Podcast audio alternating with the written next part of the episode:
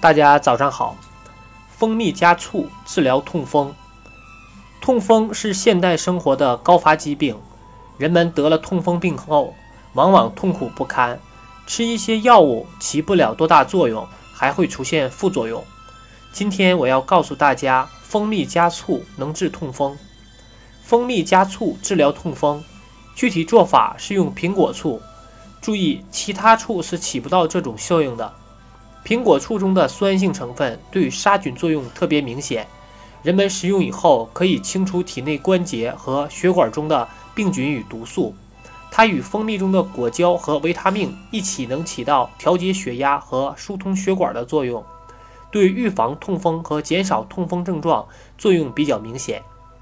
蜂蜜加醋治疗痛风，在食用方法上也有一定的讲究，正确的食用时间应该是在吃饭以后。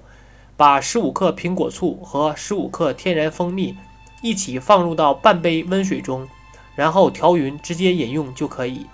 一天饮用量不宜过大，最多喝两次。如果胃不舒服，喝一次也可以。再有，痛风多喝一些苏打水也是一种不错的选择。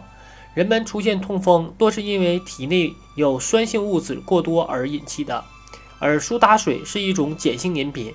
可以中和人体中的酸性成分，让人们尿酸的含量减少，同时对尿酸的排出也有一定的促进作用，从而起到治疗痛风的作用。